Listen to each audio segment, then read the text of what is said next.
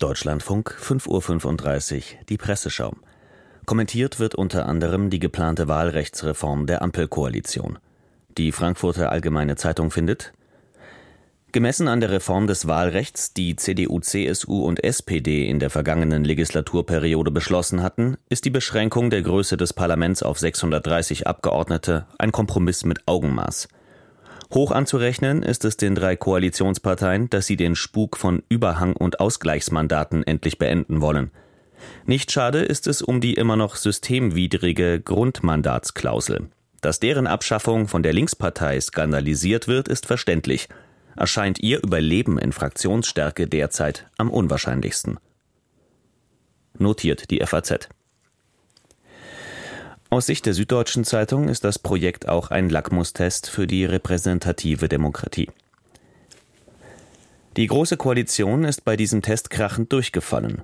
Die Ampel besteht ihn jetzt, wenn auch unter Schmerzen. Wie schwer ihr die Reform fällt, sieht man daran, dass sie im letzten Moment vor der eigentlich versprochenen Reduzierung auf 598 Abgeordnete zurückgeschreckt ist. Das ist ärgerlich. Moniert die Süddeutsche Zeitung. Die Lausitzer Rundschau aus Cottbus beleuchtet das Phänomen Personalzuwachs im Regierungsapparat. Erstmals, so stellte der Bund der Steuerzahler gerade fest, sei die Zahl der Regierungsstellen auf über 30.000 gestiegen. Anders als im Parlament scheint das aber in der Regierung niemand als Problem zu empfinden. Verwiesen wird auf die vielen neuen Aufgaben. Als ob sich die Abgeordneten nicht um mit Klimaschutz, Energiewende oder Digitalisierung befassen könnten. Balance, zwischen Legislative und Exekutive sollte auch bedeuten, wenn die einen sich verschlanken, sollten die anderen das auch können. Hebt die Lausitzer Rundschau hervor. Die Zeitung ND Der Tag, das frühere Neue Deutschland, vertritt diese Ansicht. Zwar wird die Zahl der Abgeordneten nach der Reform sinken, was allein aus Kostengründen sinnvoll ist, aber die Vielfalt im Parlament dürfte darunter leiden. Wenn 100 Sitze wegfallen, werden einige Parteien bluten müssen. Dass die Kräfte, welche die Regierung tragen, dies auf Kosten der kleinsten Fraktionen durchsetzen wollen, zeugt von einem mangelhaften Demokratieverständnis. Argumentiert ND der Tag. Die Leipziger Volkszeitung gibt zu bedenken, ein neues Wahlrecht, mit dem alle Fraktionen zufrieden sein werden, ist nicht machbar. Das haben die jahrelangen Verhandlungen um ein neues Gesetz inklusive einer Verkleinerung des Bundestages belegt. Nun wird in dieser Woche aller Voraussicht nach eine Reform durchkommen, die den Schmerz bei den Ampelparteien in Grenzen hält, bei Union und Linken hingegen scharfen Protest hervorruft und wahrscheinlich eine Klage in Karlsruhe provoziert.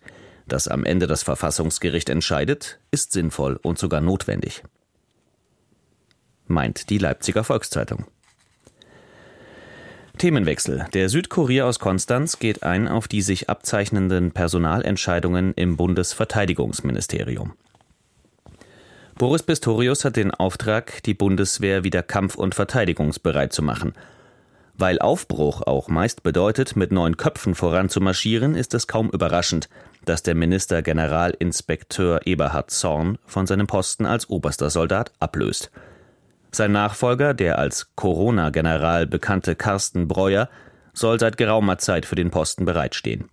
Der Militär muss sich nun als Krisenmanager bewähren, der die Mangelwirtschaft Richtung Vollausstattung dreht. Vermerkt der Südkurier. Die Neue Osnabrücker Zeitung bemerkt, dass Pistorius nun auch die von Vorgängerin Christine Lambrecht eingesetzte Staatssekretärin Margareta Sudhoff durch seinen Weggefährten Nils Hilmer ersetzt, ist noch folgerichtiger. Während die bisherige Staatssekretärin Sudhoff offensichtlich schon an einer aussagekräftigen Bestandsaufnahme der Bundeswehr scheiterte, braucht es jetzt jemanden, der sich schnell einen Überblick verschaffen kann. Hilmer scheint so einer zu sein – er und Pistorius haben schon im Osnabrücker Rathaus zusammengearbeitet. Die neue Führungsriege im Ministerium zeichnet also vor allem eines aus, dass sie organisieren kann. Und das hat das Verteidigungsressort nötiger denn je. Soweit die neue Osnabrücker Zeitung und mit diesem Kommentar endet die Presseschau. Die Redaktion hatte Jan Altmann. Sprecher war Robert Oschatz.